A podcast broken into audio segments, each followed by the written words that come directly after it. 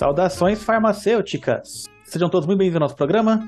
Eu sou o Tito, também sou conhecido como Evandro, e drogas me V5.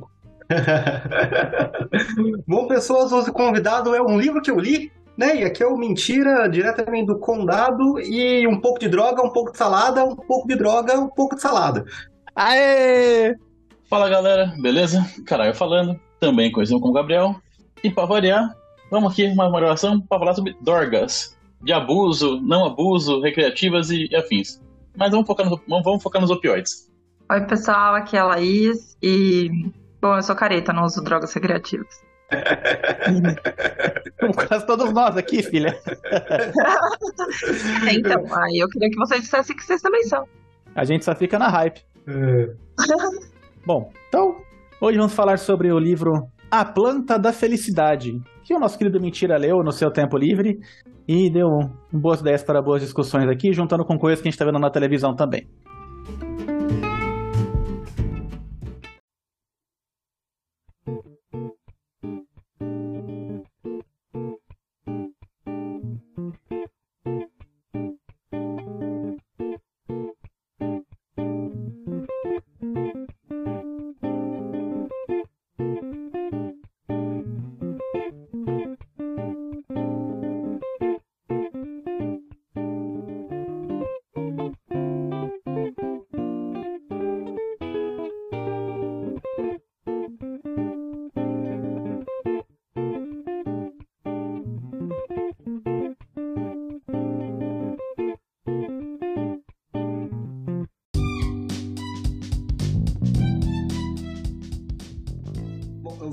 Começo tendo que dar uma de palestrinha, porque o livro é 10 drogas, as plantas, os pós e os comprimidos que mudaram a história da medicina, e o capítulo 1 é a planta da felicidade.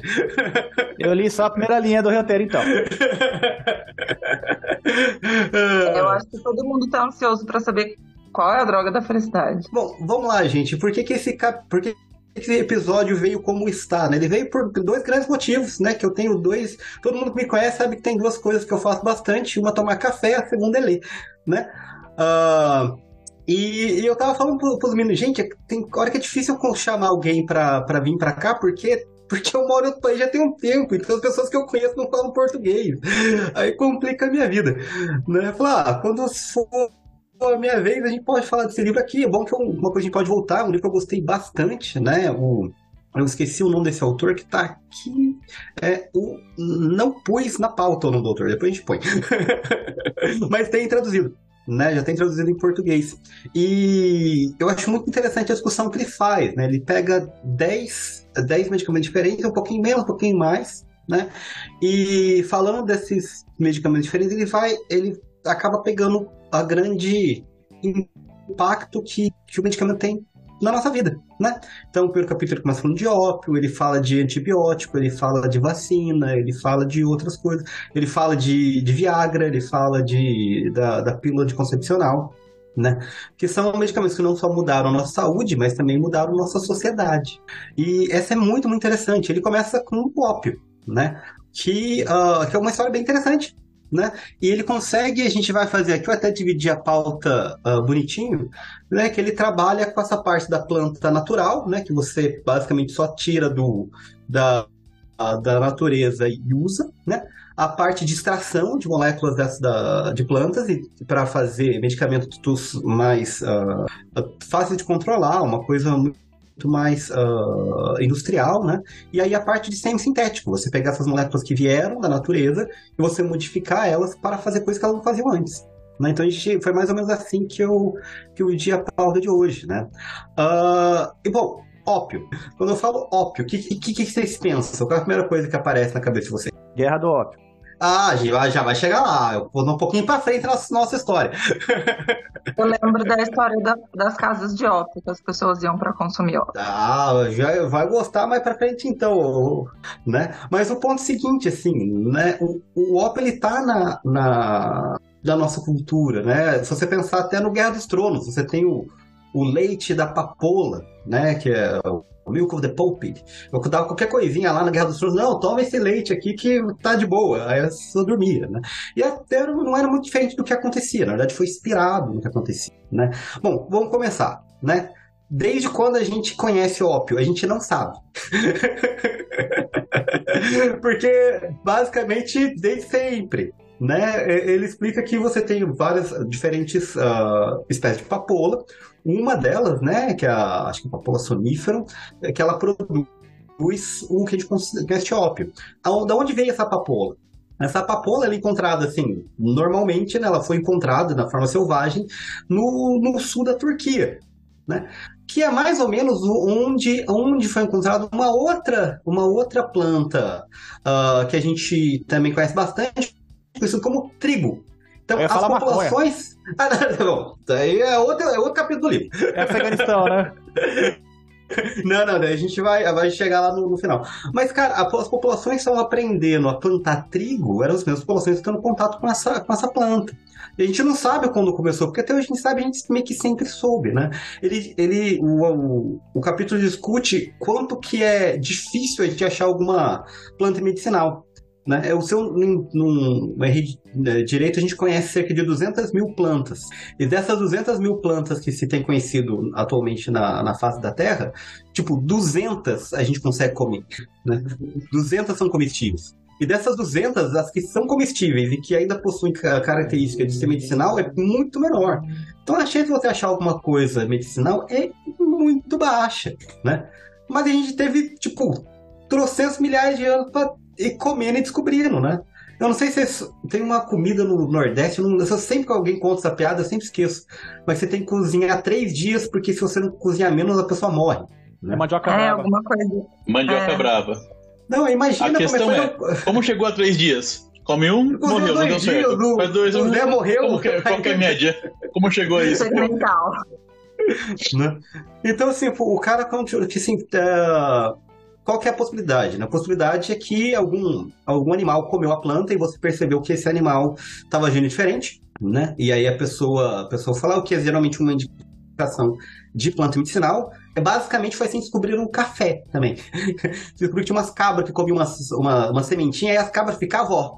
Aí foram ver o que, que era, a gente chamou de café. né? Mas é uma indicação de que alguma coisa estava diferente. Também era uma conexão com os deuses. Porque você come lá a sementinha e não dá nada. Passa umas três horas, você começou a ficar feliz. dá, nossa, gente, tô uma felicidade, tá uma energia aqui, essa dor que eu tava no joelho acabou, né? Ah, e, então era muito comum, né? Então, assim, você tem ah, inscrições de, de ópio na Mesopotâmia. Ah, e o que acontece? Né? Você, você pega a papolinha, você abre lá, sai um, um líquido, né? E esse líquido branco nada, assim. Se você tomar aquele líquido do jeito que é, vai lá, Você pega a flor, né? O pessoal meio que faz que nem seringueira, dá aquela cortadinha na flor e Sim, a sim. flor solta o leite. Isso, isso. Ah, vai sair esse leite da flor da papoula, né? E, e esse leite, se você tomar, não dá nada, porque a- você tem que esperar essa, esse, essa extração ser oxidada, né, pelo ar, e vai ficar Essa marrom, resina. Essa resina, e uma vez que ficou marrom, aí sim, aí você tem aquelas coisas, ó, lindona, né? E, e foi usada desde sempre, para dor, né? E, e você tem, ah, então, tipo, você tem farmácia, tem coisa do Egito, tem coisa da Mesopotâmia, né? E era muito comum, durante o Império Romano, né, o pessoal vender como se fosse bolinho de, de, de, de papoula. Eles pegavam aquela resina, punha, punha farinha, punha mel, punha papoula e comia, né? Era... se faz com maconha, né?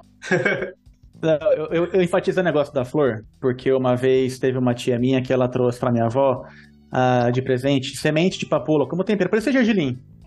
E essa minha tia é comunista, né? E a minha avó, ela separava semente por semente, imagina, para gergelim, aquela sementinha ridícula. Ela separava da salada porque ela não ia comer a semente da comunista porque era droga.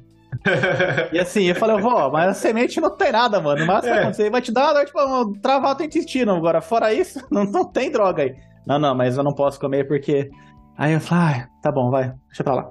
Então, e essa era uma. Esse é bom que você falou isso, que esse é um dos efeitos colaterais do, da resina da papoula, né, do ópio. Você realmente trava o intestino. Né? Ah, mais pra frente, né, quando começaram a usar ah, o ópio pra tudo, uma das coisas que começaram a usar o ópio era contra a cólera. Cólera. Isso, acho que é cólera. cólera da diarreia. Você dá papoula Então, exato. Esse- diarreia, mas... Esse é o ponto. Ajudava custo, o né? tratamento porque. né? Então isso foi uma coisa que foi usada há um certo tempo. Né? Ah, mas no Império Romano, os caras os cara usavam ópio do mesmo jeito que usava vinho, o que é para o caralho. né? Você tem o, o próprio nome ópio vem do grego, que significa suco. Né? Inofensivo. É, Nada como os bons não, tempos mas é antigamente, suco né? da papoula. Que não tinha Não, mas o droga, não, pessoal tinha já- putaria, né? É, não tinha essas coisas. Hoje Não tinha violência. Esses valores ocidentais, raiz, né? Lá, a sociedade ro- greco-romana ocidental, com os valores da família que eles tinham. Ah, e, e, assim, e por muito tempo, ainda mais nessa época, você não tinha muita coisa, né? Pra, pra, você não tinha muito conhecimento do que as coisas eram. Por que, que o óbvio funciona? Não sei, funciona, usa, né? E, o, e a, a- o uso do ópio diminuiu na Europa quando teve a queda do Império Romano. Porque daí a, a- a- o próprio mercado, né, as coisas começaram a não ser vendidas da forma como era e o uso diminuiu bastante. Né? Da onde que ele foi voltar mais na Europa? Vou voltar com uma coisa chamada As Cruzadas. né? Os caras foram lá na, na- na- ali onde hoje é né, Israel, onde hoje é o Egito, e falaram, nossa, que plantinha legal, né? vamos usar de novo. Né? Mas esse tempo, né, durante um, um bom tempo, o- a cultura né, islâmica, os povos da Arábia eram um dos mais evoluídos eh, tecnologicamente do mundo. Né? Isso foi a verdade durante grande parte do que a gente chama de, de ah, período medieval, né, da, da Idade Média. Ele, a gente estava numa idade das trevas. A gente, quando eu falo povos eu- europeus, né, que, eu- que a gente não é, mas o, os povos árabes estava tava uma crescente, né? E você teve o grande, o, grande médico da época, Avicena, que é muito provável que ele fosse viciado em ópio. Né? Inclusive, ele falava, ó, gente, é bom pra caramba, você tem que, se o cara tá com dor, vai usar, mas é, você tem que, você tem que fazer essa, essa para saber o quanto você tem que dar. Você começa com um pouco, vai aumentando, né? Ah, mas tem que tomar cuidado com duas coisas. Primeiro que trava o intestino, a segunda que uma vez que você começou o tratamento, tirar é muito difícil, né? Tirar é muito difícil. Ah, e quando esse, esse ópio é voltado para a Europa, gente, o pessoal põe ópio tudo. Tá com dor de dente? Não, põe esse negócio aqui com vinho e ópio, ó, que funciona pra caramba. Na criança, tá, tá com dor? Não, dá ópio pra criança também. Não, Mesmo só tosse. to- Tosse é, seca. tosse, tosse, tosse seca, não, toma esse ópio É. aqui também. E os caras faziam umas, umas, uma- umas coisas doidas, assim, né? Você põe, ó, você põe pó de pérola, você põe não sei o que, você põe não sei o que, você põe esse ópiozinho aqui que é só, não dá nada, ó, vai melhorar a dor, né? E eis que entra, né? Eu vou aqui pegar o nome que eu pus na, na minha pauta secreta, né? O- um dos, dos caras que eu mais gosto da farmácia, que é o Filipos Aureolus Teofrastus Bombastus von Hohenheim. Também conhecido como Paracelsus. Né? O pai Ah, da pô, muito toxicologia. Muito mais fácil para seus, né, caralho? Ah, Pô, cara, não. Se, o- se Oh. o seu nome é Teoprastus, eu achei de novo. Filipos Aurelus Teoprastus Bombastus von Hohenheim. Cara, eu queria que to- todo mundo me chamasse assim, inteiro. Ah, mas você já tá certo, né, William Abraham? da Silveira. né, o Paracelsus que ele inventou, né, uma, uma, uma, uma nova forma de ópio que chama de láudano, né? Tinha tudo ali, tinha, tinha pó, de, uni, pó de, de chifre de unicórnio, como é que ele conseguia isso? Vai saber. tinha pedra. Usando tinha ópio puro. Ele ia Né? pra Nárnia, encontrava um unicórnio. É, Só, só ele viu a porra do unicórnio. Só ele viu a porra do unicórnio. Mas tinha. ah, e você tinha, né, ópio. E o láudano é uma das formas mais, mais famosas de uso do, do ópio na, naquela época. E a coisa foi, assim, foi indo de um jeito que, que chegou uma época em Londres que o pessoal falou, gente, não dá, né? E qual que era o grande problema dessa, dessa época? né? Se você fosse um médico, se você fosse um farmacêutico, né, na, na época. O mesmo problema da, da maconha no Brasil ou da cocaína no Brasil, né? Ah, você não sabe o quanto de o quanto de realmente ópio tem no que você está comprando. Porque tá vindo de tudo quanto é lugar, você compra um lote tem 10x no negócio, você compra outro lote tem meio. Então você nunca sabe quanto que tem. Né? E era muito, muito complicado. Né? Bom, vou mais ou menos agora já tá, a gente saiu de Roma, já tá na idade, já saiu da Idade Média, né? A gente já tá na Idade Moderna, anos 1800 alguma coisa, né? E a gente já tá no nosso nossa revolução industrial, né? A gente já, já tem o, o Império Britânico aí, né, dominando a Índia, dominando grande parte do mundo, né? E, e o Império Britânico quer o quê? Ele, ele, ele descobriu duas coisas que ele gostava muito: uma é chá, a outra é porcelana. Né? Eu não sei se vocês sabem, eu não sabia até morar para Inglaterra, mas que porcelana aqui na Inglaterra é chamada de China. Eu não tinha ideia, assim, né? Mas- É, Só, só, É só- porque só achava lá, né? Não? é, então, porque vinha da China. E chá é uma Né? palavra chinesa, assim como té também é uma palavra chinesa, de onde vem o ti. Sim. Depende de como ele chegava, né? Mas qual que era o grande problema? Você tem, você tinha a China, né? Na época eles não tinham começado ainda o, o grande século da vergonha, né? Que eles chamam o século que eles só perderam guerra e foram dominados economicamente pelas potências estrangeiras, né? Eles, mas eles estavam já em crise, né? O- os britânicos precisavam comprar, né? E os chineses só aceitavam prata. E os britânicos não tinham prata. Quem tinha prata? Espanhol. Né? Então os britânicos tinham que ir lá, roubar dos espanhóis e, e comprar para a China. E eles queriam vender, ô China, tô aqui com, com esse, essa, essa lã aqui, ó, ó, olha, olha essa lã que bonitinha. O, o- o- mentira. É os famosos corsários ingleses, né? Atacando os galeões espanhóis que vinha da América. Ah, que beleza. É, não, e você tinha um déficit comercial, e, e- e precisava, né? Você tinha a poderosa, o poderoso Império Britânico, e aí, ó, tá aqui, esse, esse negócio de lã. Ah, o, o Imperador, cara, eu tenho seda. O que, que eu vou querer essa lã tosca aí da Escócia? Não, não, tô, tô aqui, ó, tô fazendo um- uns negócios de cerâmica aqui. Mano, tem porcelana. Não, não, tenho aqui um uísque, o que eu querer uísque? Lembrando que a China foi uma nação mais poderosa do planeta por muito tempo. Enquanto a Europa estava lá na Idade Média, a China era é, dominava ali. O... Eles só não chegaram na América porque não quiseram. Quer dizer assim, eles disse eram que talvez eles tenham chegado. É, mas assim, foram muito poderosos, aí teve esse, esse período aí, agora estão voltando ao que eles acham que é a posição natural da China, na visão deles. Não, tanto que o É, nome foi- China, né, que é a- o Império do Meio. É, a- né? Eles é, consideravam e a nossa estar no educação- meio do mundo. É, E a, a nossa educação é totalmente eurocêntrica, né? Não é uma, uma parte de história global, não. É eurocêntrica. Toda nossa histó- história é vista a partir do ponto de vista europeu. A China não teve uma expansão marítima porque não precisava. Basicamente. Coisa ruim, né? Eles não quiseram, eles tiveram oportunidade e não quiseram. Bom, mas. Mas, bom. Mas tinha um Vai falar? Tinha um barco. Barco pra isso tinha. Barco, barco pra isso tinha. bem maiores, Né? bem maior que as caravelas portuguesas. E tinha muito comércio Sim. com a África também, a África Oriental. Tinha muito comércio Sim. lá. Mas eles não. Então, assim, comercial. Mas acabaram passando por problemas políticos e, assim, a- pelo menos a parte de, de canhão e, e pólvora, a, a, a Europa acabou ganhando uma certa proeminência em algum momento, né? E com a Revolução Industrial, a capacidade de produção da, da Inglaterra ou de outros países passou da China. Mas o ponto é que chegou um ponto que a, a, a, a Inglaterra estava comprando um da China e a China não queria comprar nada de volta. Então, pô, ferrou. né? A Inglaterra, como não dá pra gente ficar comandando prata pra, esses, pra, essa- pra esse país toda hora. O Império Britânico pensou, a gente tem que achar alguma coisa pra vender. E eles acharam. Acho que eu tô entendendo.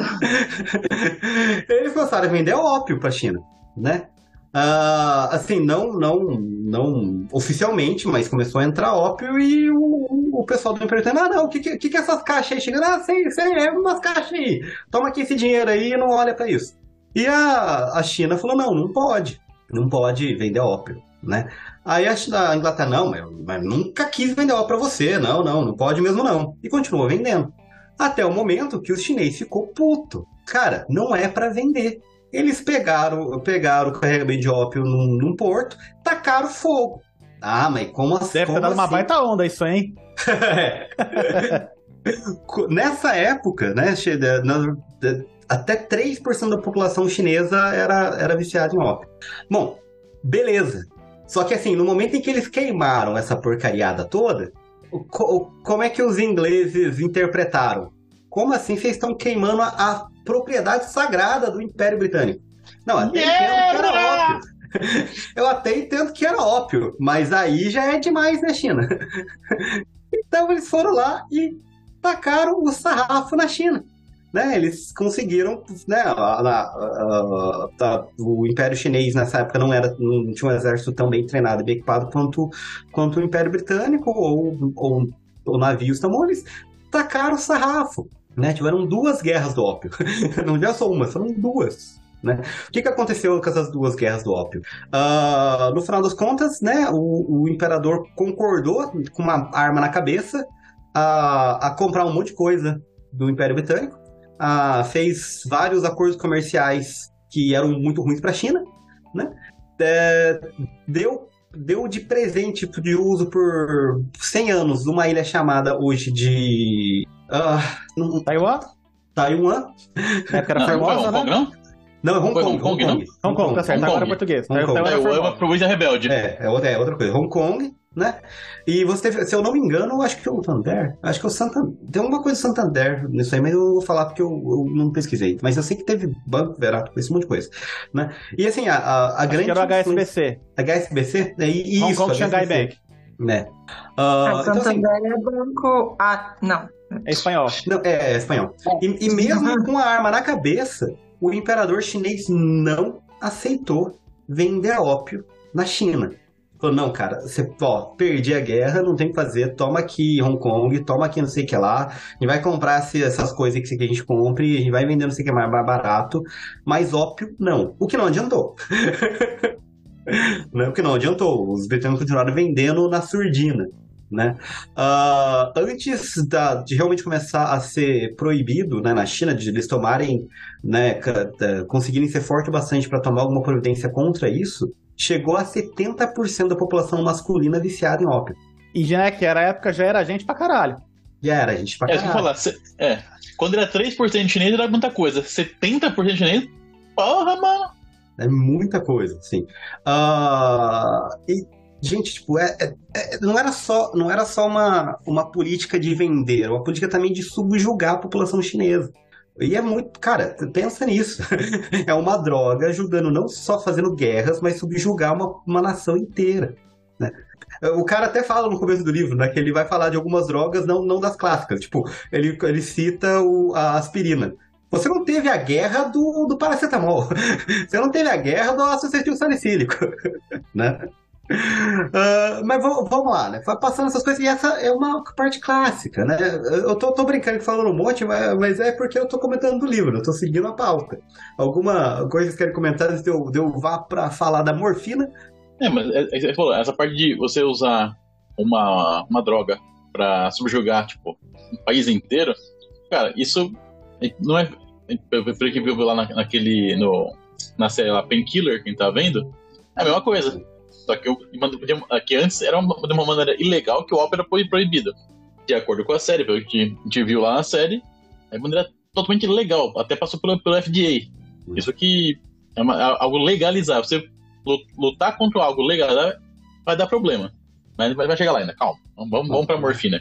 Vamos lá, vamos lá. Mas é, então é isso que eu achei interessante do livro também, né? Ele passa toda essa parte falando de que essa, o ópio é extraído da flor da papoula abriu, fazer lá. É, o jeito que ele, que ele era feito 10 mil anos atrás, na, na Mesopotâmia, ainda era o jeito que, o, que os britânicos estavam vendendo para a China.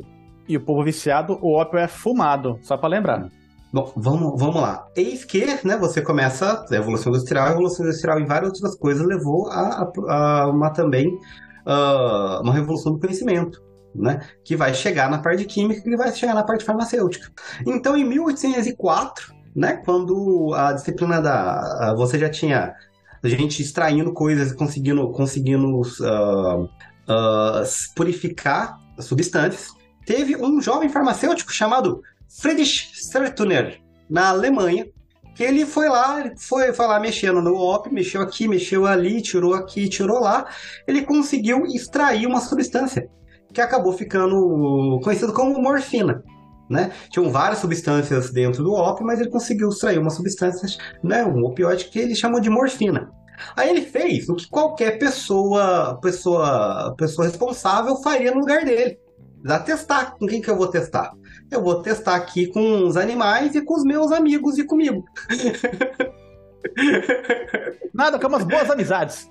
Nada com boas amizades. Né? E você tinha um problema, né, inicialmente com a, com a morfina, né? Que você não podia comer. Né? Ah, Cara, imagina, imagina as, as- Cara, mano, fala pra você, pra um amigo seu, ó, cobri esse negocinho aqui. Vamos testar? O que que é? Não sei. O que acontece? Não sei. Vai dar ruim? Não sei. Quer testar? Quero. Não, mas ó, É, que, qual que é, qual que é a lógica disso? não, quais argumentos ele usou, né? Ó, Deve ser ópio bom. é bom pra caralho. Esse aqui é ópio purificado. Imagina. Faz, faz, faz sentido, faz sentido.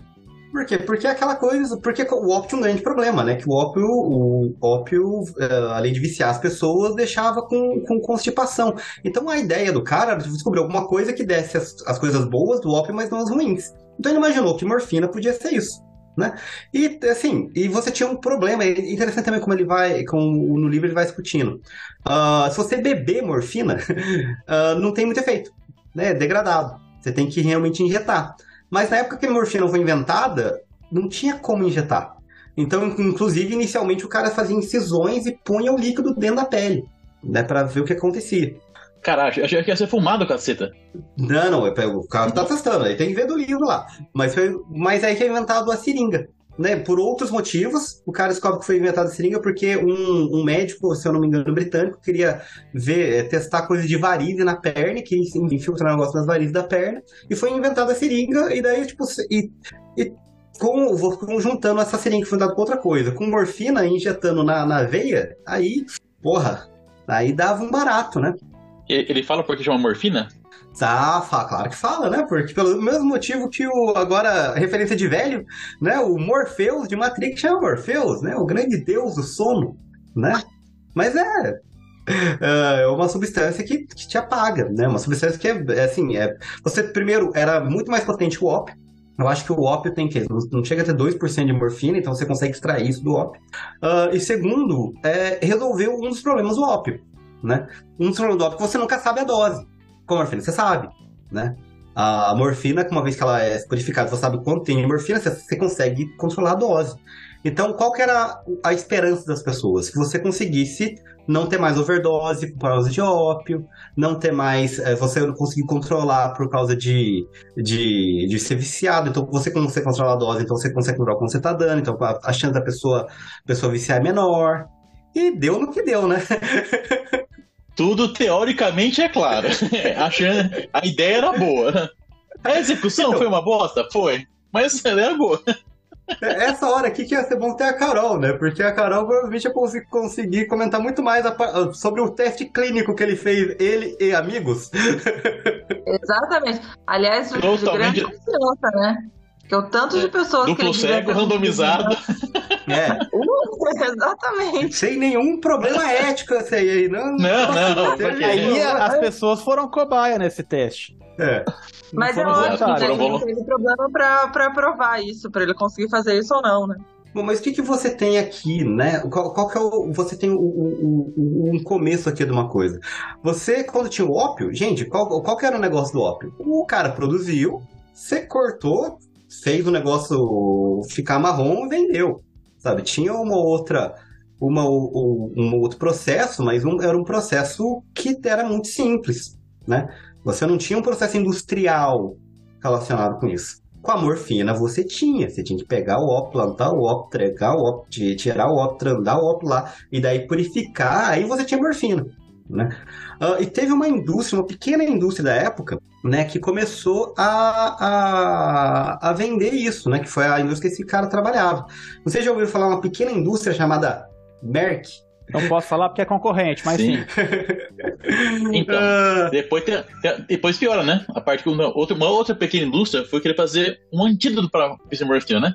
é, sim, vai Não, f- fizeram a Só morfina. piorou a história depois. Calma que, Eles que fizeram- é pra próxima, pra próxima parte. É, a morfina Ah, que tá não vicia. Eles fizeram essa. Não, eles tentaram o ópio que não É. viciava, aí você vai tentar a próxima, né? Que é a morfina que não vicia. Mas tinha propaganda do, do xarope pra tosse que não vicia. Essa criança aí tá meio estranha. né? É, nossa. Será que ela tá imperativa?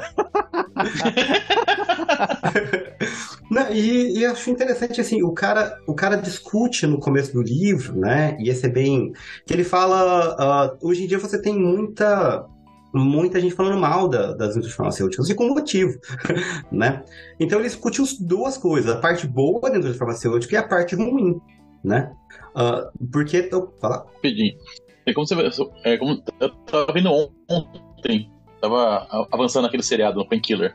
Uma coisa que eu até, até comentei com a Miranda, eu falei, mano, essa, a, a visão dessa série é o vilão da história total é a indústria farmacêutica. Ok, tem sua parcela de culpa? Tem. Mas é uma droga controlada. Quem prescreve são médicos. E, a, a, não, ao meu ver, a série não foca também sobre prescrição. Só fala, só fala ó, a indústria é mal, é mal, os caras são sacana. Mas é uma droga controlada, é prescrita. E ninguém foca nisso na, na, na série. O foco ah, é só na indústria, não no produtor. Apesar de que tem, né, a, a história principal, o cara vai no médico e tal, e ele fala, ah, não, isso vai ser bom, e, e enfim. Mas tava todo mundo ainda descobrindo, né? Então, quanto será que era, era é, essa prescrição era consciente, né? E ele vai repetidas vezes, não, eu preciso da receita, eu preciso da receita, né? Pelo menos para vender uma... parece que é um pouco mais difícil, né? Não, e essa é uma coisa que o, o livro discute um pouco, ainda, ainda nesse capítulo, né? Porque a gente está passando uma crise de opioides nos Estados Unidos, mas não é a primeira, né? Porque o ópio chega nos Estados Unidos por causa da China. Né, uma coisa que eu não sabia, eu até visitei São Francisco uma vez, depois eu fui no museu né, da cultura asiática lá, e foi daí que eu comecei a, a, a ver, e depois eu com, outros, outras coisas que eu li falando, mas uh, muita, teve muita imigração chinesa para a Califórnia, Califórnia, Califórnia para a construção de, de da, das linhas de trem, para a construção da cidade, como, como, como mão de obra barata, né? E se a gente estava contando que na China estava tendo monte de ópio, e quando esses caras foram para Califórnia, levaram com eles, né? E começou a abrir várias casas de ópio também na Califórnia, em outros lugares. E quando veio a morfina para resolver o problema do ópio, aí beleza, né? Porque, ó, só usar aí, os caras vendiam pelo correio. Sabe? Era, você conseguia, você podia comprar sem prescrição. E foi um dos grandes, um dos grandes casos de começar coisa a ser prescrita. Né? Um dos motivos pelo qual hoje em dia tem coisas que precisam ser prescritas é porque teve um momento que nada precisava ser prescrito. e deu ruim, né? né? O, o amor Deu ruim só um pouquinho, de leve. O pessoal, pessoal usava né? O pessoal usava, era, era barato, era. E, e assim, é aquela coisa, se, se droga fosse ruim, ninguém usava, né? Se droga fosse ruim, ninguém usava. Exatamente, e, eu sempre falo isso. Uh, a gente, eu passei batido, não, a gente começou já falando, eu não falei por que, que, o, que a gente estava falando que a, o episódio, o livro, né, era a Planta da Felicidade. A Planta da Felicidade era um nome que, que os antigos mesopotâmios chamavam ela. Né? A planta da felicidade. Lembrando que o cultivo de papoula no Brasil é proibido, tá? Só pra. é. Ah, é, é um mercado em potencial, né? Olha aí. Ah, bom, mas vamos, vamos lá, né? E você tava com esse problema, né? Você tava com esse problema, você, uh, o, o, ópio não resolveu, o, o, a morfina não resolveu o problema do ópio. Eles estavam em busca de novos, novas substâncias, como sempre estão, a indústria farmacêutica está sempre em busca de novas coisas, né? Uh, então, se a morfina foi descoberta em 1804, né? A gente teve em 1874 né? Dessa vez um, um, um britânico, né? Trabalhando para uma também uma indústria muito pequena chamada Bayer. Não sei se já ouviu falar dessa indústria farmacêutica, ninguém nunca ouviu falar dessa indústria, não tem relevância nenhuma para o mercado, né? Eles estavam estudando várias, uh, uh, várias uh, moléculas e entre elas eles fizeram uma acetilação da morfina. E não deu nada de acordo, porque na época, na, eles assim, nessa época já, pensaram, meu, eu acho que é meio ruim eu ficar dando essas dorgas pros meus amigos. né? O cara mesmo que fez a morfina, ele não ganhou um centavo, não ficou rico, ele virou um viciado, né? Os amigos deles também, e foi muito difícil a vida dele por causa disso. Né? Uh, mas foi nessa época que eles começaram os testes com os animais. E qual que é um problema com testes, testes com animais? o animal não fala. O animal não pode contar o que ele está sentindo. Então, quando a primeira vez tentaram essa molécula, até ver aqui certo se é isso. Ah, tá, foi isso mesmo. Ah, não deu. Não, o cara que viu isso não, não achou que não dava nada, porque o, o camundongo continuou mesmo, né? O que aconteceu? O que não era a única. Não era a única. Opa, eu errei aqui, foi mal. Ah, foi, foi, não, não, não, não, foi, foi a baia mesmo. Mas foi que deixaram quieto. Não, não vão mexer com essa molécula, não. Eles patentearam, claro, porque, né? Uh, vai que. Mas deixaram quieto. E essa molécula foi descoberta de novo, dessa vez por um laboratório alemão. E o cara que, que viu essa molécula, ele já tinha trabalhado com os opioides. Então, quando ele olhou para o camundongo, ele viu que o camundongo estava agindo de uma forma que lembrava muito que ele já tinha visto que os opioides deram certo. O que o cara na Inglaterra não, não viu. Então, falou, porra, interessante isso aqui. Né? Aí eles passaram para testes de humanos. Né? Uh, essa molécula era a, é, a diacetilmorfina, né? Você tinha que extrair morfina, agora você modificava morfina. Eles pegaram morfina assim, primeiro que era diferente né? Você não sentia assim tão pra dormir, assim, essa hora. Mas você tinha, você, tipo, nossa, você sentia bem, cara. Sentia, ó, felizão. Você sentia, porra, você ia conquistar o mundo, assim. Você era um cara, você era o, o, o Capitão América, você era o Homem, o Homem Ferro. E o Homem-Aranha junto, assim. Os caras se sentiam heróico fazendo isso. Esse é o Você era o bichão mesmo. Você é o bichão, o bichão mesmo. Você pegava esse negócio, gente, você é o bichão mesmo, você vai conquistar o mundo. Como é que a gente vai chamar essa, essa nova droga, então? E, e melhor de tudo, com certeza não é, não, não vai causar nenhuma dependência. Essa, essa aí resolveu. Essa aí, essa aí vai. Então a gente Totalmente vai. Totalmente segura. Então a gente vai vender bem. Como é que a gente vai chamar essa droga? Porra, você não se sente bem pra caramba com você usa? Você não se sente um, um herói da antiguidade? Vamos chamar de heroína. e essa, essa é uma droga muito melhor que a morfina. Primeiro, não porque a gente pode fazer pó. E não vicia. Não, não vicia, totalmente não vicia. A morfina Na propaganda é falava. A morfina que não vicia, tá lá na frase da Baia. Pô, e você pode usar pó. A gente, pó é muito mais fácil de você trabalhar com pó e trabalhar com líquido. Muito fácil de transportar, muito mais fácil de, de, muito mais fácil de, de armazenar. Armazenar. Porra, só vantagem. Só vantagem, só vantagem. Só vantagem, caralho. Gente, nós estamos Só vantagem foi foda, mentira, porra. Nós estamos incentivando o consumo disso. Não, eu tô falando assim, estamos sendo pessoa, históricos. Tô pensando no, no, final do século XIX. Os caras, porra, agora claro. vai. Né? Hoje mas as pessoas que... têm muito mais consciência. Sim, mas qual foi o problema? Assim, o problema para Bayer, né, dessa outra, se eu não me engano, Uh, eu provavelmente estou enganando alguma coisa aqui porque eu esqueci algum número do caminho. Como eu citei, essa molécula foi descoberta primeiro por uma outra companhia e depois pela, pela essa parte uh, alemã da Bayer, né? Então, a, a, patente dessa droga era muito frágil. Era muito frágil, porque a, a Bayer não podia falar que só eu posso vender esse negócio. Então, depois começou, que isso começou a vender, né? Eles perceberam que não fazia muito sentido eles continuarem, porque porque não dava mais dinheiro. Então, o problema da droga não foi que descobriram para a indústria farmacêutica que, que, a, que a droga era tão viciante ou até mais que a morfina. É que o mercado não tinha, porque eles não tinham como controlar o mercado. Então, eles pararam de produzir, porque não, não compensava. Mas, gente, é, acetilar uma molécula não é assim tão difícil. né? Eu estou bastante enferrujado aqui do meus, da minha química orgânica, mas não é a reação mais difícil do mundo. Não é, mas não façam isso em casa, criança. Não façam isso em casa, criança. Mas entre extrair, extrair a, a, a, o ópio, depois extrair a morfina e fazer uma acetilada. Qual que era a reação que faz a acetilada? Não lembro. Eu não lembro o nome.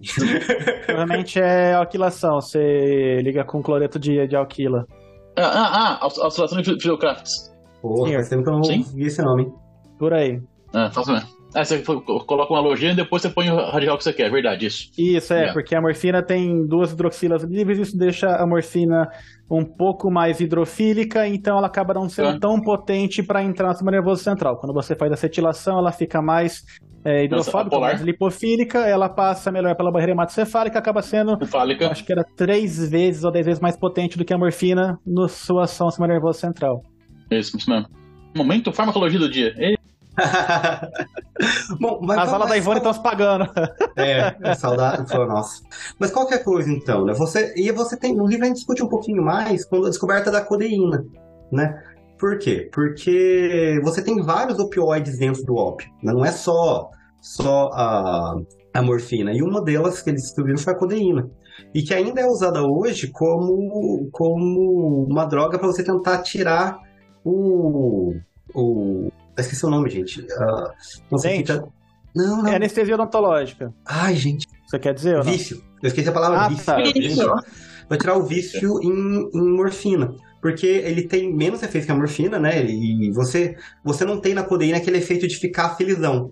Então você diminui os efeitos ah, da morfina, mas ao mesmo tempo você não, não dá aquela, aquela coisa de ficar sem totalmente, sabe? Aquela o cara começa a ter aqueles sintomas de, de, de que não tá usando do nada. Né? E por um e assim, você também tem problemas com a codeína. O cara explica assim, não, o cara diz, não, agora, agora, agora vai, agora que a codeína vai. E não foi. Né? E não foi. Mas, mas a mesma codeína ainda tem efeito analgésico, né? Porque é usada Sim, hoje. sim, sim, sim. Ah, mas é de menor potência que a morfina e não Muito dá menos, muito efeitos da menos. morfina. Então, tipo, a, a possibilidade de, de ficar viciado existe, mas é menor. Mas é menor, né? Ah, e daí a gente chega, né? E você vê que a Carol ia adorar esse, esse negócio que a gente tá por nem uma hora, mas aí você chega na crise de opioides atual, que eu não, eu não vou tão longe, já é outro capítulo, a gente foi dois capítulos do livro aqui, né? Ah, mas você tem, no momento, uma crise de opioides nos Estados Unidos. Né? Pô, Michael Jackson morreu de fentanil, não foi? Propofol. Propofol? Ah, achei que era Propofol. fentanil. Propofol é é- opioide? Não. Provavelmente sim, não lembro, deixa eu ver. Propofol, vem aí. O que, o que eu, eu, eu- Vendo o, o Painkiller, eu lembrei de um outro seriado que falava sobre a parte de opioide, que era o House. Que é o Psicodona, Sim, Quero o ele visto era do House. completamente viciado. O House era viciado. e também é, que é o Oxycontin, na verdade, o Psicodona. Então, esse negócio já, já é relatado na mídia faz tempo. Né? O House já, tá, o House já é antigo, caramba. Nós estamos ficando velho. Propofol Sim. não é opioide. Ah, tá. Então, É um, é, é um éster, alguma coisa? Não, é, um, é uma molécula super simples aqui. Isso aqui já cai na prova, inclusive, de que, ó. Deve ser fácil de fazer. Gente, um anel com três. Caralho. Você só pra fazer uma síntese acetoacética, eu sinto uma lona que dá certo. Partindo de álcool de quatro carbonos.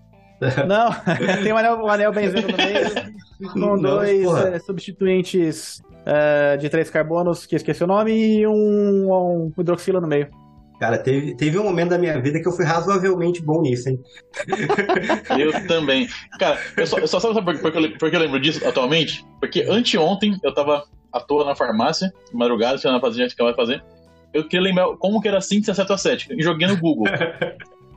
Eu só lembro disso por, por isso que eu lembro de, de agora. Porque se eu fui vi isso Olha, anteontem, se fosse me lembrar de cabeça, não Partindo de um álcool de no máximo quatro carbonos, Quatro carbonos. passa a É molécula, melhor que pô, ser aquela molécula assaltado, né? Mas Gente, eu não tô me pronunciando porque eu lembro minimamente disso, porque eu era minimamente necessário. Minha, minha- meu entendimento era né, o mínimo necessário pra eu conseguir passar. Eu lembro quando as minhas crises de, de química orgânica tava 110% de rendimento. Sim, ótimo, né? Ela fazia as contas, de acordo com as minhas contas, a minha ciência deu 110% de rendimento. Alguma coisa que Sucesso! por isso que a gente faz teoria em HPLC. Isso aí é outro episódio. É, é, mais, é, mais, é mais preciso o HPLC pra dosar alguma coisa. É. Não, e assim, tem um outro capítulo, mas não fomos tão nisso. O, o cara, inclusive, né? Depois a gente até põe no link se for o caso, mas você. Você sugeriu um outro episódio pra gente do Ciência Suja, né, cara? Falando da ópio pro povo. É, é, é, quando eu comecei a ver. Eu vi esse episódio do Ciência Suja faz um bom, bom tempo atrás, mas muito tempo atrás. Ele é da, da segunda temporada deles, eu acho. Aí você falou desse livro, sobre a crise de opioide. Aí coincidiu de, de lançar naquela série a Painkiller. Quando eu tava, eu tava no terceiro episódio da Painkiller que eu lembrei desse, desse episódio, da, da Ciência Suja. Pois, eu falo até- A gente pode até colo- colocar como referência desse episódio a série Painkiller, esse episódio do, do, Ciência Suja e esse livro que o Mentira tá falando. Né, pra manter o nosso round de contém referência, ó. Então, então fica o negócio. E eles falam certinho, tu- tudo que a, a história que, ele con- que, é, que é contado no, no. Como chama em português lá, o Painkiller? É. Império da Dor, né? Pra, pra quem não. Pra quem tá, como de acordo com o Shadow Herbal, está na, loca- na, na locadora vermelha. Ah, É, uai, então vamos, vamos ser. Vamos, vamos, vamos, fazer jabá, né? Sacanagem. E eles falam certinho, a mesma coisa que conta na, na série, eles fazem áudio. Tudo como, como começou isso lá nos Estados Unidos e como tá vindo pra cá. Eles não chegam a falar que no Brasil já, já está com uma epidemia dessa. Mas não. Se eu, eu pelo que eu vejo na, na, na drogaria, nós estamos encaminhando para isso. Não, isso que eu perguntei, Porque o que- comentando, né? Ah, quando eu tava fazendo esse exercício, rapidão, cara, só pra fazer uma coisa rapidinho.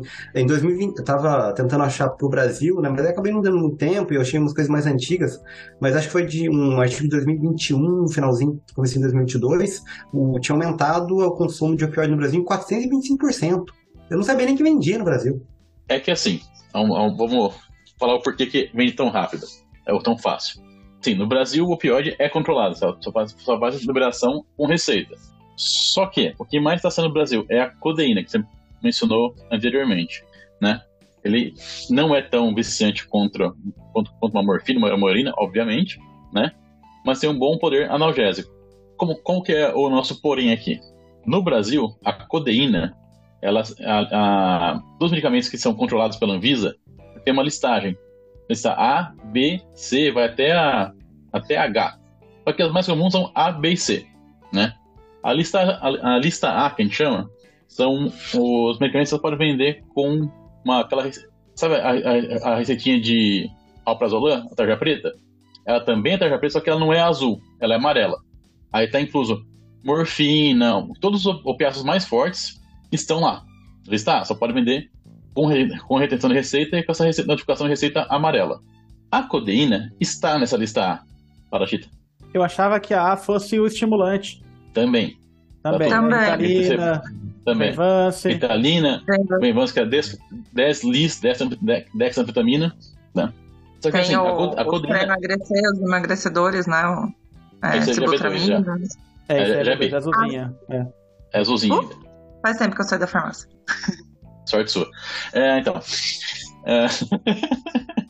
Vamos lá. É, A, a codeína, temos ela é vagas. lista É, a, a codeína, ela é lista A.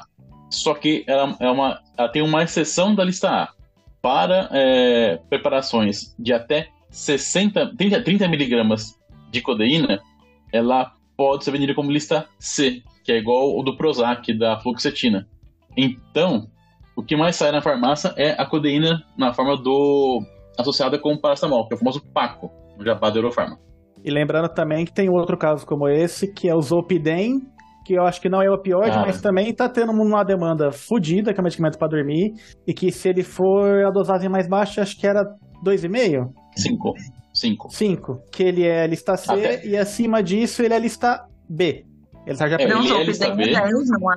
Então, mas tem é. três Zolpidem. Tem três, tem três. A O gente podia Zolpidem, fazer um ele, episódio ele é, é, é que assim, o Zolpidem começou a ser muito, muito prescrito durante a pandemia aqui no Brasil. O que vendia uma, duas caixinhas por semana na drogaria que eu trabalhava, e olha lá, na, cara, na pandemia, faltava. Era tipo 6, 12 caixas na semana. Foi absurdo. E a mesma coisa, o Zolpidem, ele é lista B. Porém, preparações de até 10 miligramas é exceção da lista B, pode ser vendida como lista C. Então você você tem três, agora você tem quatro apresentações do Zolpidem. 5 miligramas, 6.25, 10 miligramas. Aí é tarja vermelha. Aí você tem uma que já vai para 12,5. Aí, lista- aí já vai para a tarja preta, que é a lista B. Mas é a mesma coisa. é- a lista tem exceções, depende da preparação. A gente volta para codeína. O pessoal tá. Qualquer coisa de dor agora no Brasil é codeína com paracetamol. Ou só a codeína pura. E a gente Vamos lá, falando aqui de receita, a receita A e receita B, o prescritor, que não é só médico, ele tem que mandar confeccionar, que é um talãozinho de receita azul, tem que ser numerado, tá, tem todo uma burocracia. A lista C é uma receita normal que o médico imprime, ele tem que imprimir duas vias, carimbar, assinar, tem umas coisas assim, tem, é, tem que ter lá o cabeçalho, tem algumas regras, mas é meio que assim, qualquer médico, ou qualquer dentista, ou qualquer veterinário consegue fazer uma receita C na hora uma receita A receita B, não, eles têm que mandar confeccionar o talão. Isso é um pouco mais, é um pouco mais burocrático, porque é controlado, vírgula, né? É, é um pouquinho pior, Chita, que assim, a lista B, qualquer gráfica faz o, o talonário, para fazer em gráfica. A lista A, tem que mandar, solicitar pela vigilância sanitária, aí a vigilância sanitária vai imprimir numa, numa gráfica oficial da, da vigilância sanitária. É um pouco, é um pouco mais travado ainda. Não, eu achava que Só a B que- também tinha essa. Porque É, tinha numeração, não, então tinha a algum B- controle. Não, a B tem numeração. Só que qualquer gráfica pode fazer. Então, Você tem um padrão, só que não é um padrão tão, tão engessado. Você pode mudar a, lo- a localização das, das coisinhas, a, onde, onde é o timbre, onde, onde é a, a posologia. A lista A, não. Você tem um modelo da, da notificação de receita, que é só feita por uma gráfica no município. No caso de Jundiaí, é que é assim que funciona. Qual que é essa, esse problema que o Chico falou? Só, os três prescritores do Brasil são três profissões: médico, dentista e médico veterinário. Qual que é o problema que eu vejo disso atualmente? Eu pego muita receita de psico, eh, a gente chama isso de os psicotrópicos, né? Prescrito por, sei lá, dentista. Vamos lá, sem, sem querer ser filho da puta, mas, bom, desculpa. Pelo que eu lembro da faculdade, os, os, os dentistas não têm uma formação de farmacologia tão, digamos, prof- aprofundada quanto- a nossa em farmácia. Concorda comigo? Quanto a gente, ninguém tem. Sim.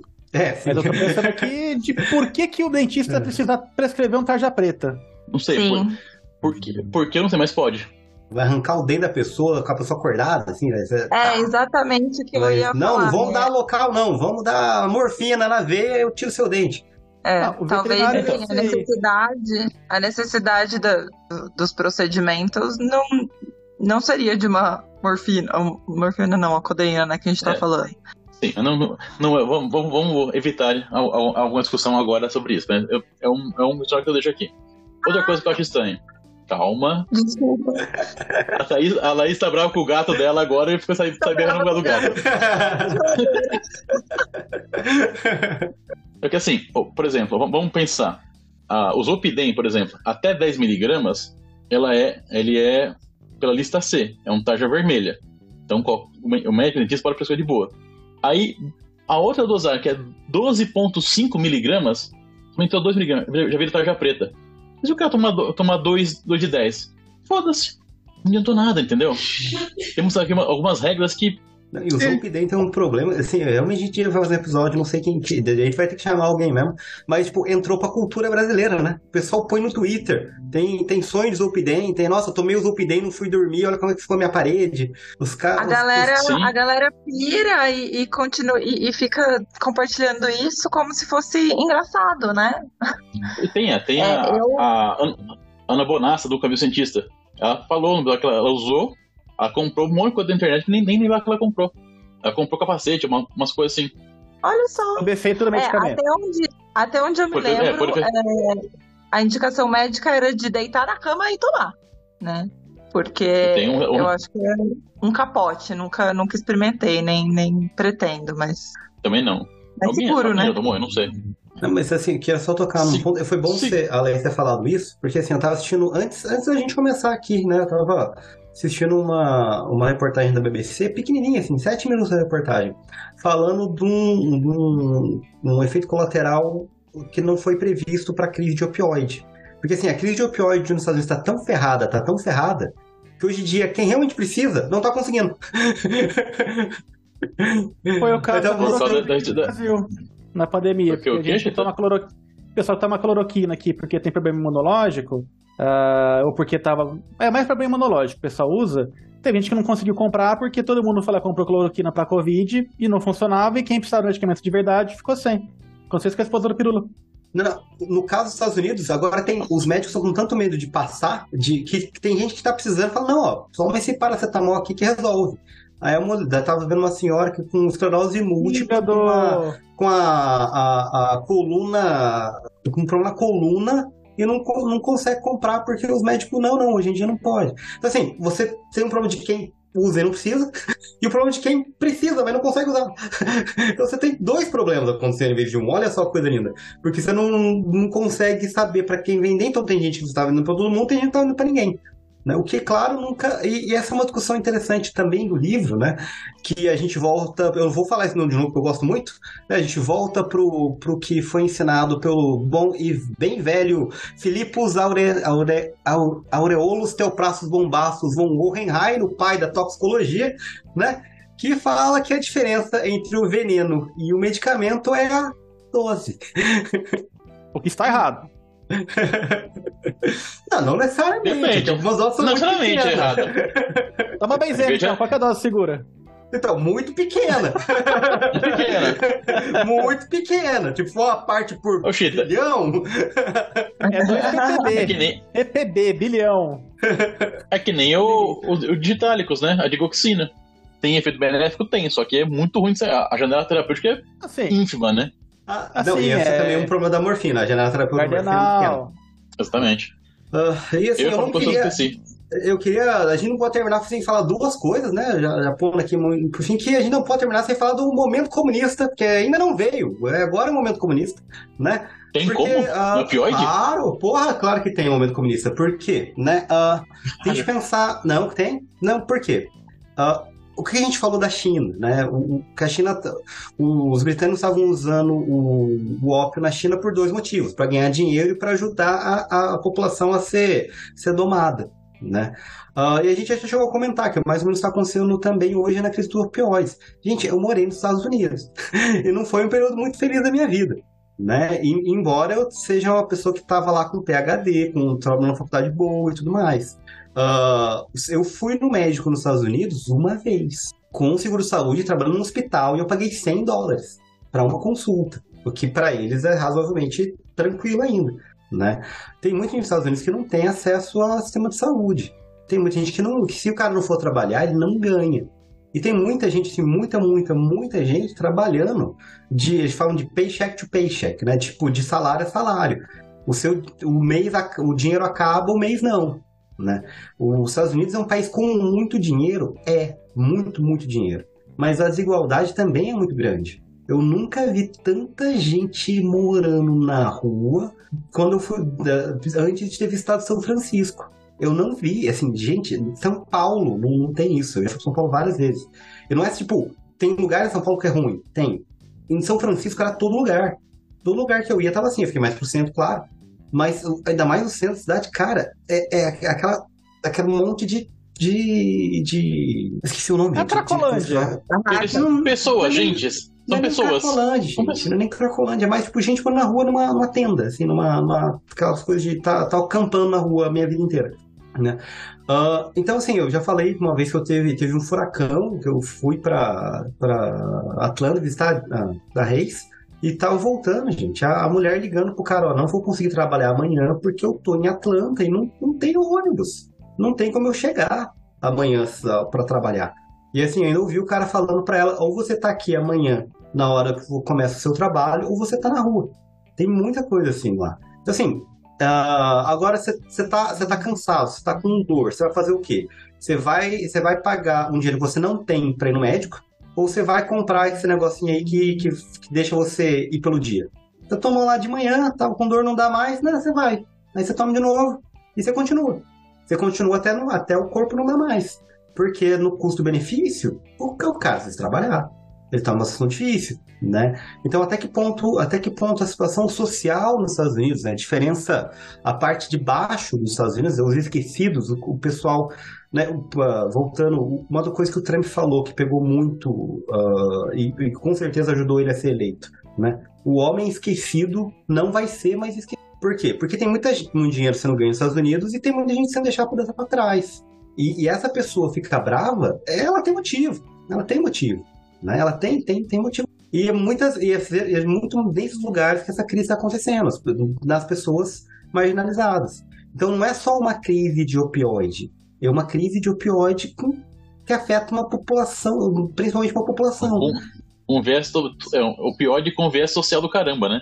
Sim, sim, não é só uma droga de. Sabe, tipo, você pensar. ah, cocaína. Cocaína ela é produzida na, na, na América do Sul, mas ela não é consumida na América do Sul. né? Porque cocaína é caro. O país que mais consome cocaína no mundo é os Estados Unidos. Mas é uma droga de rico. É, é, quando a gente tá falando de opioide, a gente tá falando de É, mas co gente. é, cocaína é uma droga legal, pelo menos, né? Tem, Sim. tem um motivo. É ilegal, né? mas você tá uma, é, aqui a gente tá falando de uma droga legalizada, que é o. a- no, caso, é, como falou, foi os opioides. Oxycontin, que é. Não, é o. Oxicodona, né? Oxycontin é o comercial. Oxicodona, codeína. Mesmo também, a a heroína é legal, mas você entendeu o contexto. Então, e também tem uma, uma grande interesse farmacêutico de quem estava vendendo, né? Tem, a, a, indústria que principalmente vendia isso, ela foi, ela perdeu na, na justiça. A gente realmente tem que fazer um episódio sobre isso um dia, ou se não falar mais. Mas assim, tá tendo suas repercussões nos Estados Unidos hoje em dia. Né? E o último ponto que eu queria discutir, né, e é, é bem interessante a gente voltar, né, que sobre o Afeganistão. Por que Afeganistão? Parece que não tem nada a ver quando eu falar isso, mas Afeganistão não tem nada a ver. Por quê? Né? Uh, vamos pensar na, no, no, Estado Islâmico, né? no ISIS. Como é que o Estado Islâmico conseguiu financiar? Porque guerra não é barato, gente. Guerra tem que comprar bala, tem que comprar comida, tem que comprar, tem que comprar caminhão, tem que comprar, uh, tem que comprar coisa para levar, tem que comprar picape, tem, que, tem que comprar arma. Não, não é barato fazer guerra né? Como é que o Estado Islâmico conseguia, conseguia sobreviver? Porque eles conquistaram lugares que tinham petróleo e vendia para quem? Aí é outra história. Por favor, ninguém vai atrás de mim, eu não sei de nada, só como falar em podcasts, né? Uh, agora, como é que o, que o Talibã se financiava? Porque não tem, não, não tem petróleo no Afeganistão. Então, como é que eles, que eles financiavam esse, essa guerra deles contra os Estados Unidos? Óbvio. Também não é óbvio. Porque cresce bem lá. né? tem uma produção, e tem uma produção violenta de papoula lá, né? É gigantesca a produção de papoula. Diminuiu lá. bastante agora que eles ganharam a guerra, porque agora que eles ganharam a guerra fica feio, né? Não, gente, ah, lá não gosta de, de drogado aí. Ah, lá não gosta de noia. Uhum. noia. Agora é bem lá, né? Não, agora. Ah, lá o noia. Não, mas antes a gente tava, a gente tava criando os noia para ajudar lá, aí podia. né? Uh, Sim. Agora, agora que a gente já não precisa mais, agora desencana, né? Uh, a, a, grande, assim, a gente vê que é uma, é uma droga, né? É uma planta de. Imagina, a nossa sociedade, a sociedade que a gente, a gente vive, vive hoje, as relações geopolíticas. uma planta.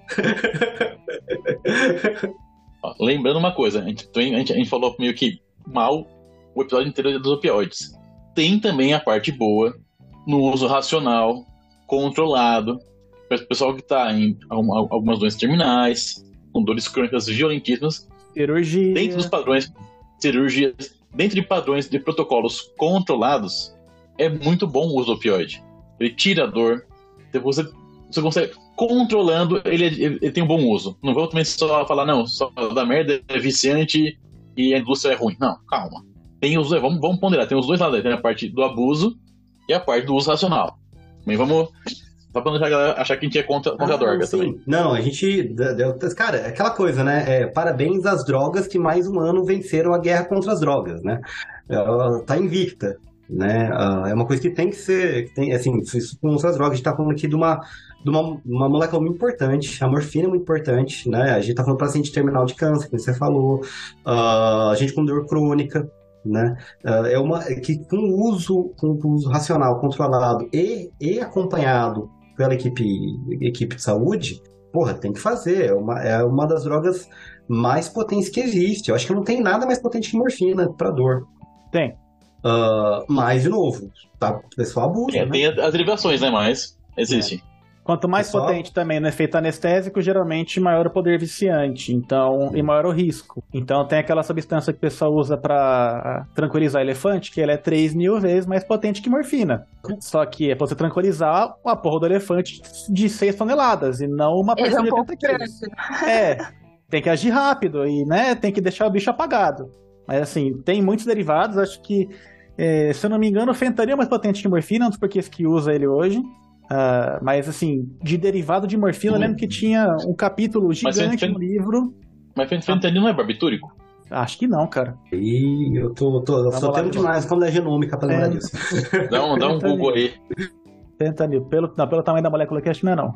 Ah, não, tem uma cara aqui de ser é uma molécula mais simples e menos rígida que a morfina. Eu lembro que tinha um capítulo específico nos livros de química medicinal que era sobre opioides, assim, tinha, o pessoal testou de tudo, porque quem conseguisse achar uma morfina que fosse analgésica e não viciante, ia ter o dinheiro na mão. Nobel. É. Ia ter o Nobel. No então mínimo. a galera testou, assim, tem derivado de morfina, sabe, brincando assim, é, é, muitas provas de química orgânica que o pessoal consegue tirar dali, porque muitas reações e muitos penduricalho e molécula, muita modificação para conseguir achar moléculas mais potentes, menos potentes, uh, menos tóxicas, e aí foram, na época era um pouco mais solto isso, né? E era o que eu tinha. Nossa, é, Final sensacional da mentira. e, e por hoje é só, pessoal. That's all, folks. Mas esse documentário aqui, pra quem comentou aqui, que é o Painkiller, que é o Indústria da Dor, é, eu comecei a assistir e me deu meio com dor no estômago, assim, porque o primeiro episódio já é, é forte. Depois É. piora, viu? Fica de boa. É, então. Eu- eu- quando entra a parte comercial, que eles dão um foco um pouco na parte comercial dos, dos representantes, piora muito a sensação de falar. falar mano, sério mesmo? É nesse snipe? O, o treina- treinamento, entre aspas, que porra, não dá, cara. Não dá. E É. nós o estamos no meio, né? estereótipo né, dos, dos representantes é, é, é bem apelativo. É, mas assim, a gente sabe que existe uma dramatização, mas também a gente sabe que tem o seu fundo de verdade. Isso é que é o problema. aqui. Por que, que me dá dor no estômago? Por causa disso. Porque a gente conversa Exato. com pessoas, a gente escuta, a gente vê e fala, cara, é, não tá de todo inventado. Isso é um ponto ruim. Tanto que não faz muito tempo passou a ter alguma regra, acho que foi nos Estados Unidos, de que as indústrias não iam mais poder ah, levar o pessoal para congresso, uma coisa que tinha. A gente sempre soube que tinha, né? Mas é aquele, aquela história, né? A gente sabe que não creem nas bruxas, pelo que elas vai, elas vai. É, a gente sabe que acontece, mas não se pode provar enquanto não houver denúncia. Mas a gente sabe que tinha esquemas, que tinha ah, benefícios, dinheiro, ah, prêmios e coisas para pessoa, para o médico ou para o profissional recomendar medicamentos. E é um dos porquês que chega nessa crise dos opioides aí. Eu vou te Que é contar um essa pouco nova droga aqui em Cancún. Não pode ser em Peruíbe, não. Vai ser em Cancún. A gente vai levar todo mundo pra lá. E eu vou te contar como essa droga é boa.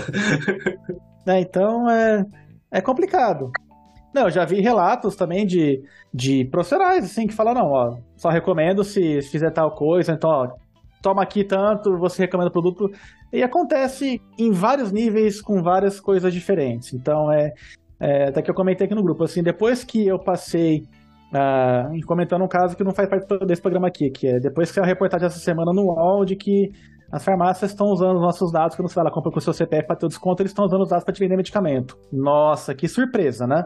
E depois que eu passei uma situação no trabalho em que nós somos chamados a atenção porque a gente não registrava as receitas corretamente, porque a empresa vendia esses dados de receita, então que médico receitou que medicamento, eu passei a ficar bem desconfiado quando o médico exige medicamento X, medicamento Y, quando o médico uma receita genérica, quando o médico prescreve um similar. Ah, então, ah, a gente tem que lembrar que nós também, nós não somos pacientes, nós somos clientes também.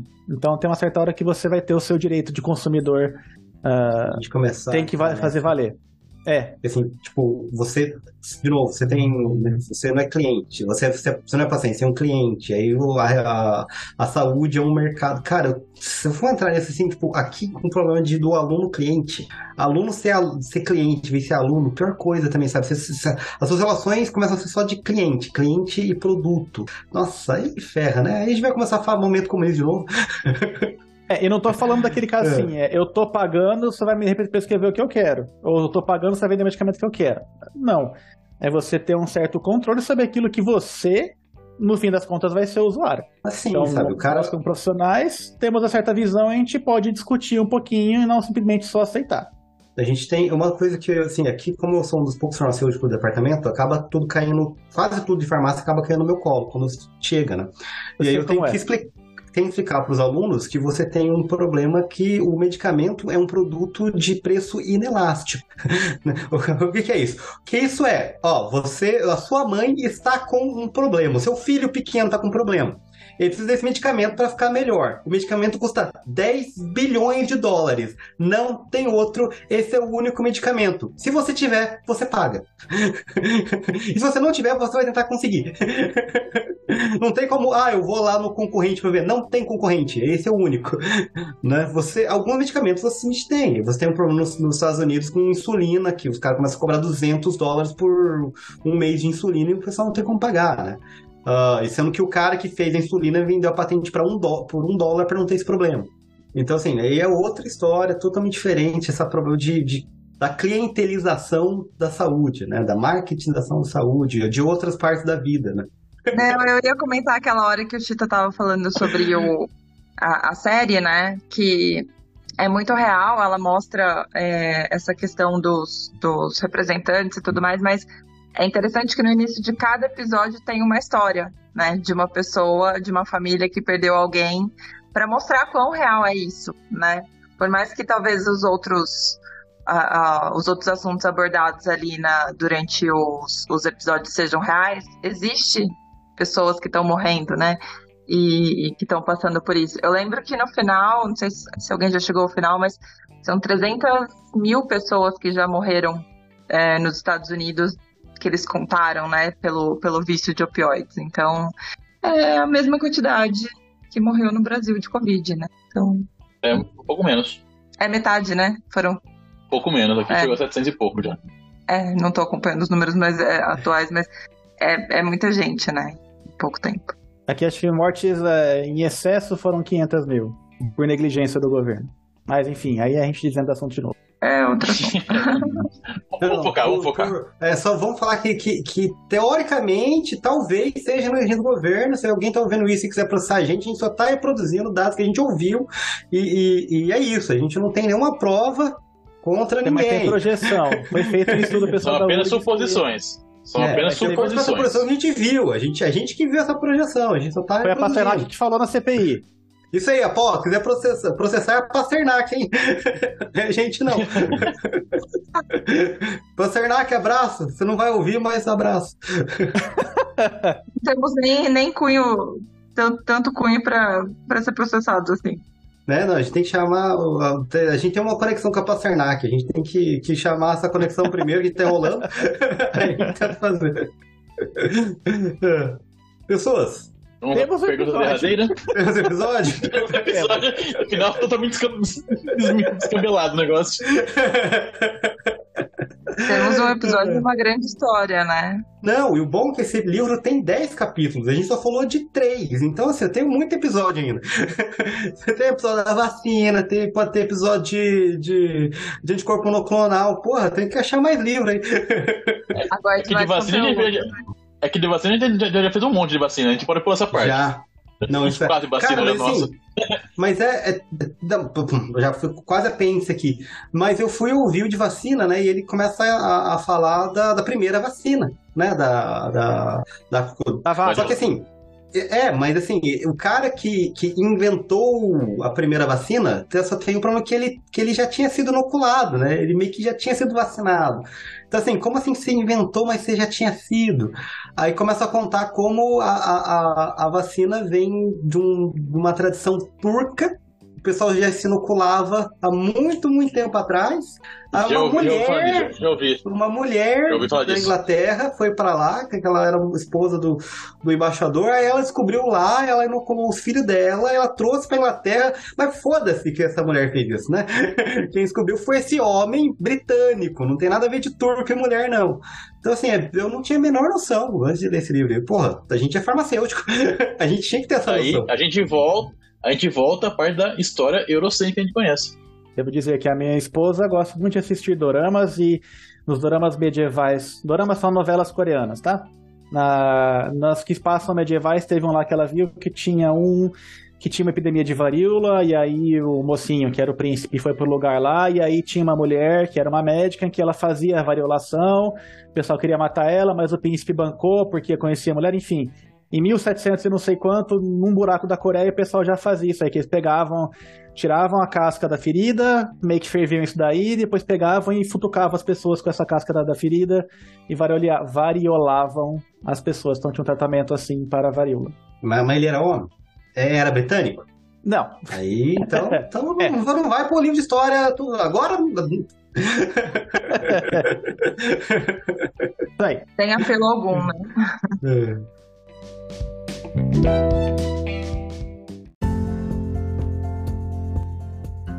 Bom, pessoas, muito obrigado para quem chegou com a gente até aqui.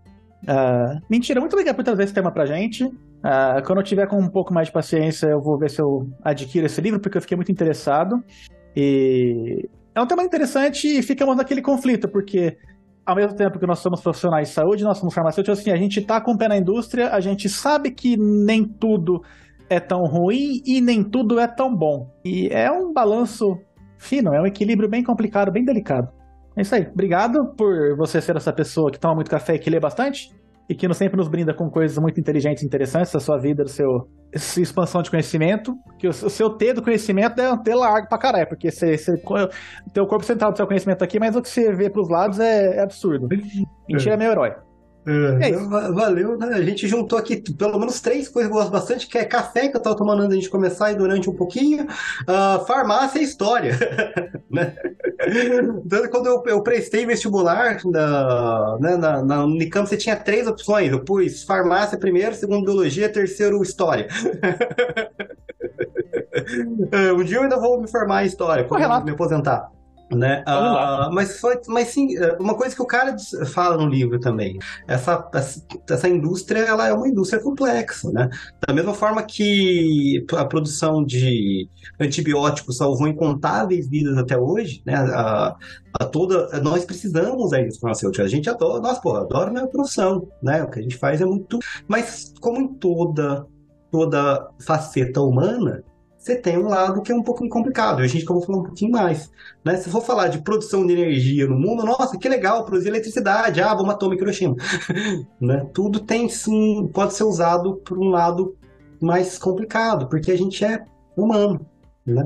E é isso, gente. Essa, fica essa história aí de como uma planta, a planta da felicidade, ajudou a moldar como nós somos hoje. E até mais. Eu adorei a, o paralelo que mentira presente física nuclear e farmácia. Fantástico. bom, mentira, cara, valeu pela sugestão de pauta. É muito bom essa, essa ideia de dar uma. fazer um pouco de história da ciência, que é legal pra caramba, eu gosto dessa parte, né? A gente consegue ver um pouco da história e como que chegou o que estamos atualmente vivendo. O tema de opioides, eu gosto muito da parte de farmacologia, e também gosto muito da parte de a parte que é toda a pós dele, né, senhor Chita? E ah, eu espero a gente dar um pouco mais de livro, eu comecei a ler só, tipo, eu li acho no máximo um capítulo só, não, não li muita coisa. Preciso ler, terminar de ler e a gente vai propor novos episódios com mais profundidade. O resto, galera, um bom domingo e até a próxima. E eu quero completar aqui que o, o autor do livro é Thomas Hager, é isso mesmo? Vi no, no link que você mandou e já fica como referência. É, obrigada. Eu acho que trazer um pouco da história também, como o Caralho falou, é, é bem interessante para a gente entender onde a gente chegou e, enfim, onde ainda dá para chegar. É, que bom que teremos mais temas sobre isso. E sim, muito obrigada por ser viciado em café e em leitura. eu, eu cada vez mais tenho certeza de que se você pode dar mais uma coisa para a pessoa mais ocupada fazer, que ela vai fazer. É, esse é o mentira. É tipo isso.